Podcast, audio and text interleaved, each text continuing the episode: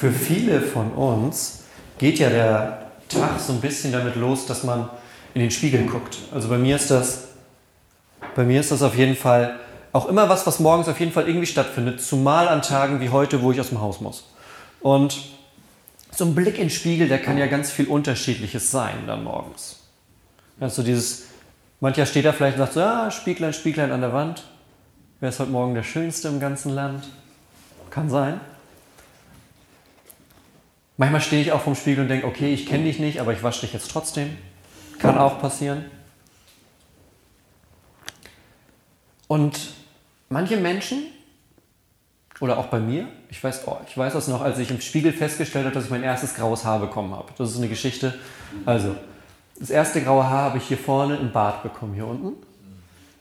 War okay, fand ich witzig. Dann habe ich das zweite graue Haar bekommen, hier an der Seite. War auch noch ganz lustig. Dann kam das dritte dazu, das vierte. Dann fand ich es nicht mehr so witzig. Deshalb habe ich die jetzt hier an der Seite immer so kurz, dass man die nicht sieht, weil es sind inzwischen mehr als vier.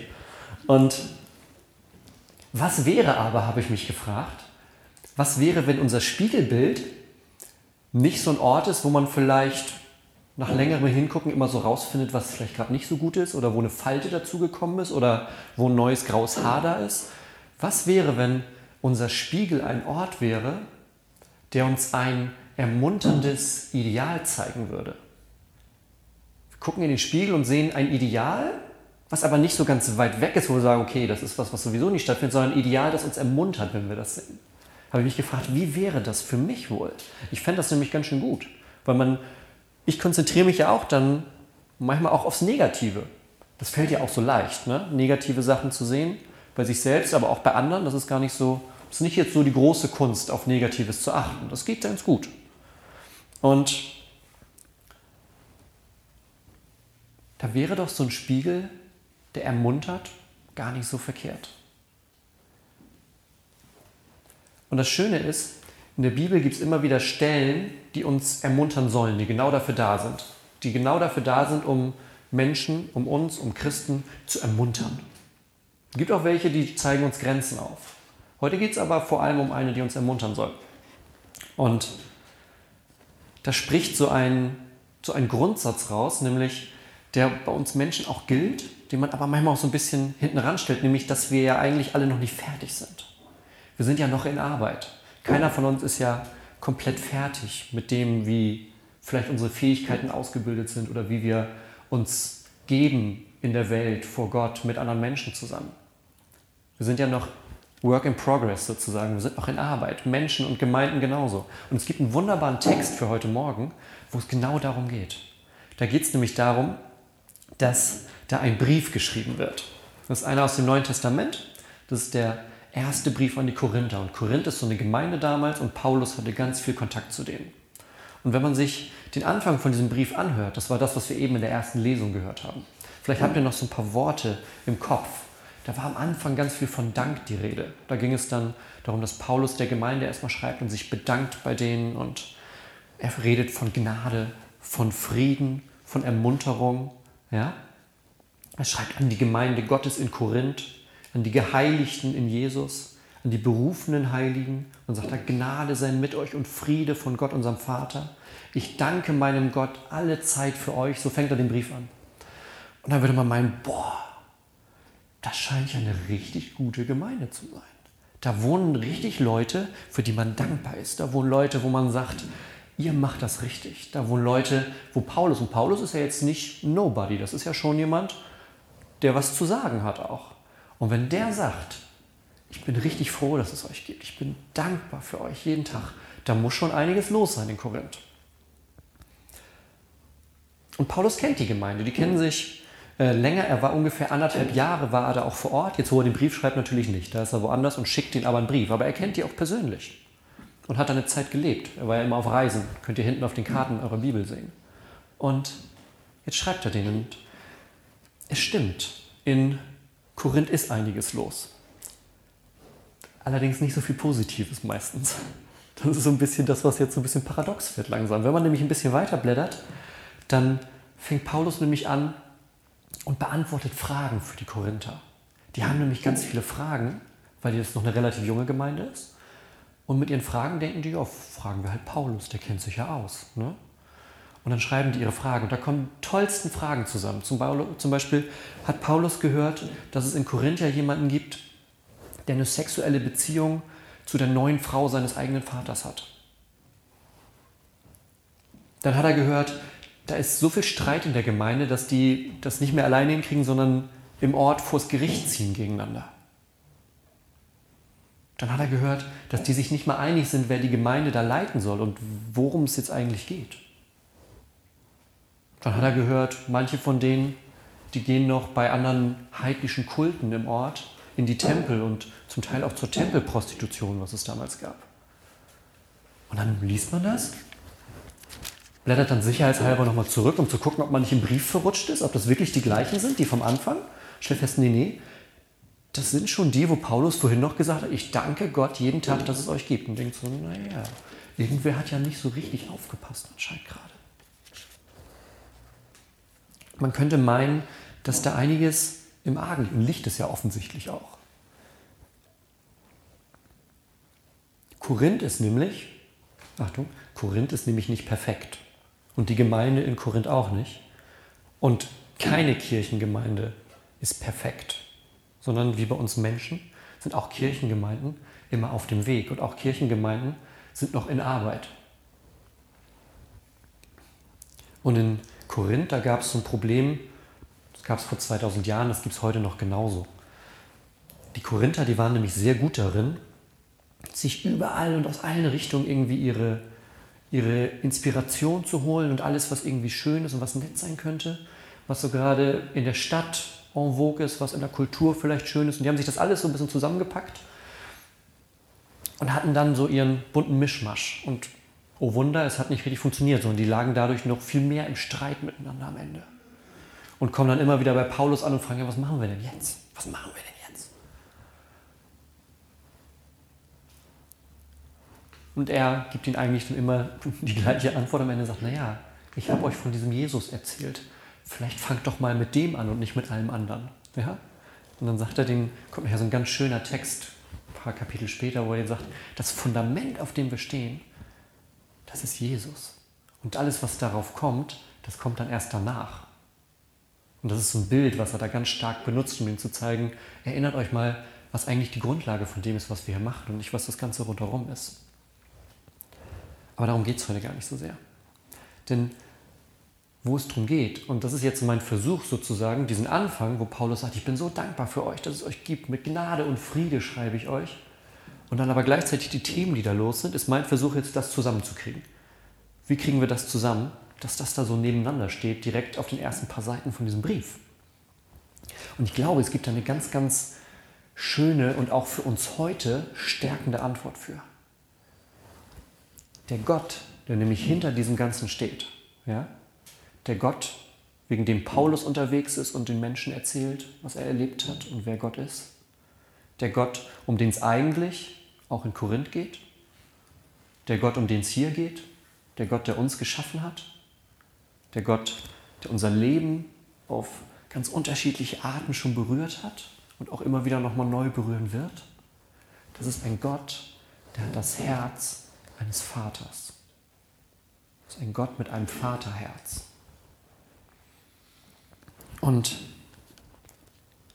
so ein Vaterherz ist, glaube ich, ein Herz, das Potenzial sehen kann, wo das vielleicht noch gar nicht da ist.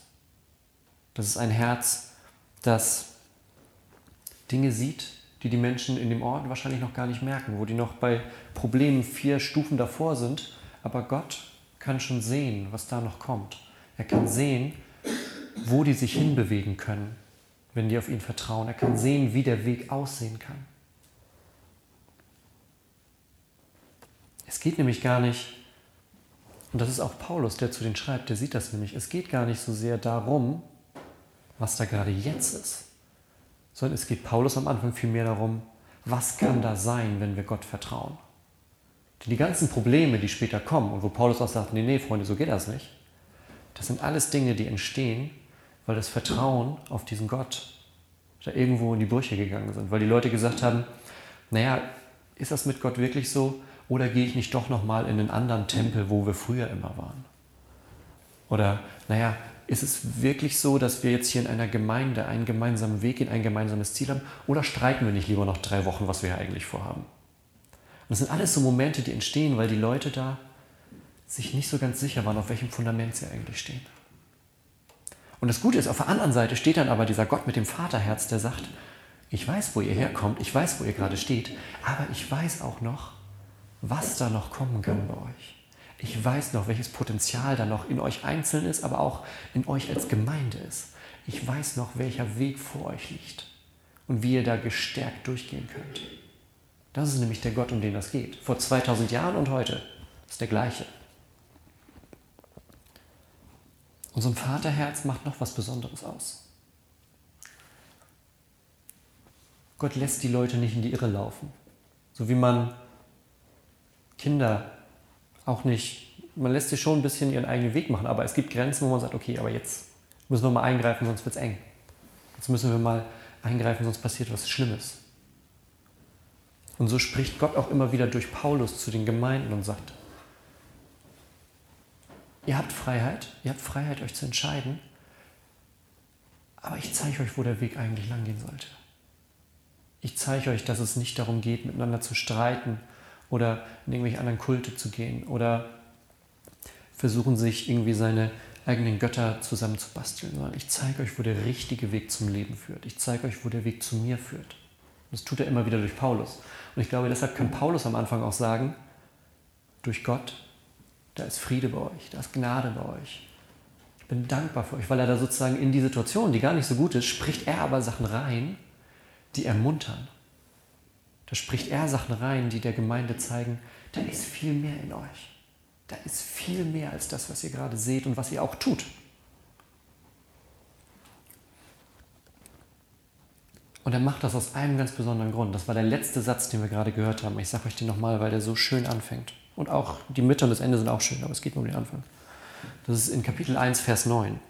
Der geht nämlich los mit drei einfachen Worten. Da steht nämlich, Gott ist treu. Gott ist treu. Und dann geht es weiter, durch den ihr berufen seid zur Gemeinschaft seines Sohnes Jesus Christus, unseres Herrn. Gott ist treu. Das steht für Paulus über, dieser ganzen, über diesem ganzen Thema, über jedem einzelnen Leben, was da in Korinth stattfindet. Paulus sagt, bei euch gehen Dinge schief. Ihr kommt manchmal vom Weg ab. Ihr macht auch Dinge richtig, aber ihr kommt immer wieder vom Weg ab, weil ihr auch Menschen einfach nur seid. Weil ihr Menschen auf einer Suche seid, Menschen auf einem Weg und Suche und auf dem Weg sein, das bedeutet auch manchmal rausfinden müssen, was nicht trägt. Es ist immer so, ja, wenn man davon redet oder wenn ich auch davon rede, naja, den Weg zu Gott suchen, dann ist das ja nicht immer so, dass man den automatisch direkt findet. Sondern manchmal stellt man auch fest, okay, da bin ich jetzt anscheinend gerade in eine Richtung gegangen, die nicht, wo meine Sehnsucht, die ich habe, wo ich erst dachte, da geht es lang, aber das ist es nicht. Und Paulus weiß das auch. Der war auch lange auf einem falschen Weg. Ihr kennt vielleicht die Geschichte, wie Jesus ihm begegnet. Und Paulus ist gerade damit beschäftigt, die Christen zu verfolgen und umbringen zu, umbringen zu lassen. Ist vielleicht nicht genau gerade das, wofür er auserwählt wurde. Und das sagt Gott ihm dann auch. Und dann ändert er sein Leben. Und da hat Paulus schon erlebt, Gott ist treu. Und das sagt er denen in Korinth auch. Er sagt ihnen, was bei euch schief läuft, kriege ich das mal wieder hin. Aber Gott ist trotzdem treu zu euch. Gott ist trotzdem da. Gott liebt euch trotzdem. Und dieses Trotzdem der Liebe Gottes, das ist ein ziemlich großes Trotzdem. Das ist ziemlich oft ein ziemlich großes Trotzdem. Denn dieses Treu bedeutet, Gott ist da, wo wir zweifeln. Das Treu bedeutet, Gott ist stark, wo wir schwach sind. Gottes Treu bedeutet, Gott kann uns Mut geben, wo wir noch Angst haben.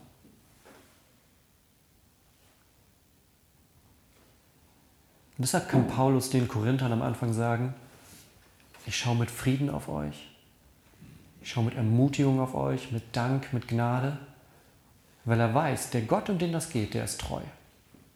Jetzt geht es nur noch darum, dass die Korinther ihren Kram zusammenkriegen. Und dass die erkennen, dass das Fundament, auf dem sie stehen, Jesus ist und sich daran die Dinge ausrichten. So haben wir jetzt gelernt, was vor 2000 Jahren in Korinth los war. Das ist schon mal gut. Wie bringen wir das jetzt aber in die Praxis? Wie lernen wir was daraus, was vor 2000 Jahren in Korinth war? Wir haben ja angefangen mit, was wäre denn, wenn ein Spiegel uns ein ermunterndes Ideal zeigen würde und nicht das 25. graue Haar hier an der Seite von meinem Kopf. Ich weiß nicht, ob es 25 sind, ich führe keine Liste, so schlimm ist es noch nicht, aber was wäre, wenn wir einen Spiegel hätten, der uns ermuntert? Ein Spiegel, der uns ein Ideal zeigt, das uns ermuntert. Und die Bibel, die ist so ein Spiegel. Die Bibel zeigt uns, wie ein Leben vor Gott aussieht. Und sagt uns dann auch klar, okay, so sieht's aus. Und so sieht es manchmal auch aus, aber das ist nicht so gut.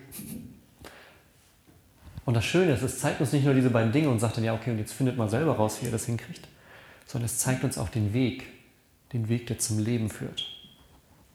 Das ist nämlich Jesus. Auf den wird immer wieder, der kommt immer wieder, der zieht sich durch das ganze Buch durch. Von der ersten bis zur letzten Seite geht es darum, dass Menschen erkennen, wer Gott ist. Nämlich jemand mit einem Vaterherz für uns, jemand mit einem Herz, das voller Liebe ist für jeden Einzelnen von uns. Und Menschen erleben das auf ganz unterschiedliche Arten. Für den einen ist es vielleicht eine Kopfsache, für den anderen ist es eine emotionale Sache. Manche erleben das für sich alleine zu Hause, manche erleben das in Gemeinschaft. Das Schöne ist, Gott sieht jeden dieser Momente von uns und weiß genau, was wer von uns braucht. Die Frage ist nur, sind wir dafür offen? Bist du dafür offen, dass da dieser Gott ist, der auf dich schaut und sagt, ich habe dich geschaffen, du bist kein Zufall. Ich sehe dich und ich liebe dich und ich möchte, dass in deinem Leben noch mehr ist, als jetzt da gerade ist. Gott sagt, ich sehe da noch Potenzial in deinem Leben, was noch gar nicht da ist. Und ich bin treu bei dir auf diesem Weg. Eine der großen Eigenschaften Gottes, seine Treue, zieht sich auch durch die ganze Bibel.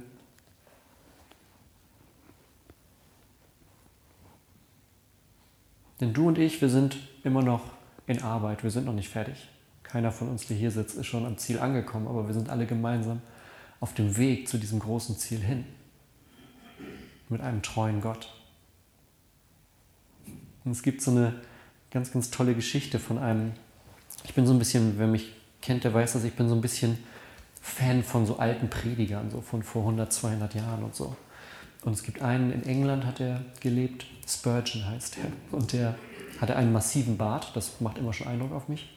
Und ähm, der war auf so einer Konferenz mit ganz vielen anderen Pastoren. Und da war ein Pastor, der hat gesagt, pass mal auf, hat sich da hingestellt am ersten Abend, hat so erzählt, hat gesagt, naja, in meiner Gemeinde ist das große Ziel, dass wir alle ohne Sünde leben. Es gibt keine mhm. Fehler mehr bei uns. Und hat er gesagt, und ich habe es geschafft hat der Pastor, der stand vorhin gesagt, ich lebe mein Leben, ist, es läuft alles perfekt. Ich lebe ohne Sünde, es funktioniert. Ich habe es hingekriegt und jetzt bringe ich meine Gemeinde auf den Weg.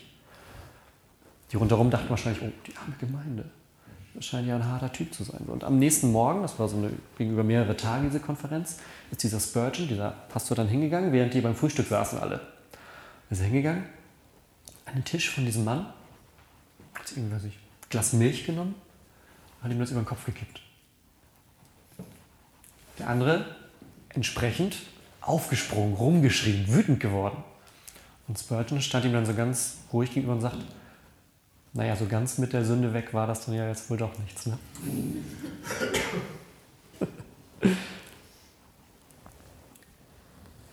Das Ideal, um das es geht, ist natürlich schon, dass wir uns immer mehr zu Gott hinbewegen. Aber das ist nicht das krampfhafte Ziel, das wir hier erreichen werden. Denn jeder von uns ist auf diesem Weg. Und das Ziel werden wir erst erreichen, wenn wir nicht mehr hier sind. Aber je weiter wir uns dahin bewegen, umso mehr ändern sich Teile in unserem Leben. Aber diese kleinen Rückschritte, diese kleinen grauen Haare, die wir dann immer wieder sehen, die sind nicht das, was uns dann entmutigen, sondern die ermutigen uns gerade noch mehr, weil wir sehen, da ist mehr. Da ist mehr. Da ist der Gott, der treu ist und uns da durchführt. Und ich glaube für uns, einmal hier heute Morgen, wenn wir zusammen Gottesdienst feiern, aber auch wenn wir heute dann nach dem Gottesdienst wieder in unsere Häuser, in unsere Familien zurückgehen, da gibt es Dinge, die wir mitnehmen können, die wir vielleicht unter die Woche mitnehmen können. Ich habe mir so ein paar überlegt. Ich glaube, was ganz wichtig ist, ist, dass wir uns immer wieder bewusst machen, wir sind nicht perfekt. Aber wir haben einen, der perfekt ist. Nämlich Jesus. Und dass wir immer wieder uns neu zu dem ausrichten. Dass wir immer wieder sagen, das Fundament, auf dem ich stehe, das ist Jesus. Der gibt mir die Kraft. Der stärkt mich. Der leitet mich auf dem Weg. Mit einem Mal treten dann andere Fragen auch in den Hintergrund. Weil wir dann neu merken, dass Gott nämlich treu ist und dass er uns nicht einfach fallen lässt, auch wenn mal was nicht funktioniert. Sondern dass er uns viel mehr noch ermutigt, weil er Potenzial in uns sieht, was wir noch gar nicht sehen können. Und deshalb schlage ich vor, wer sich weiter dafür interessiert, kann ja mal jetzt unter der Woche das lesen, worüber ich gerade gepredigt habe. Das ist im ersten Korintherbrief. Ich habe es aus dem ersten Kapitel gelesen, gepredigt. Nehmt ihr die ersten drei, weil dann habt ihr einen schönen Abschnitt bis dahin, wo er sagt, und Jesus ist das Fundament. Jetzt gebe ich schon Hausaufgaben im Gottesdienst, das ist wie Konfer hier. Wer mag und sagt, ich merke, dass, da, dass das ein Thema für mich ist, dieses Ganze, Schlagt mal im Neuen Testament, 1. Korintherbrief, die ersten drei Kapitel, da habt ihr so einen schönen Durchgang von und seht, wie Gott treu ist, dankt für Dinge, die vielleicht noch gar nicht da sind. Und ihr merkt, wie sich das durchentwickelt dazu, weil er sagt, naja, das, woraus wir stehen, das Fundament, das ist Jesus. Amen.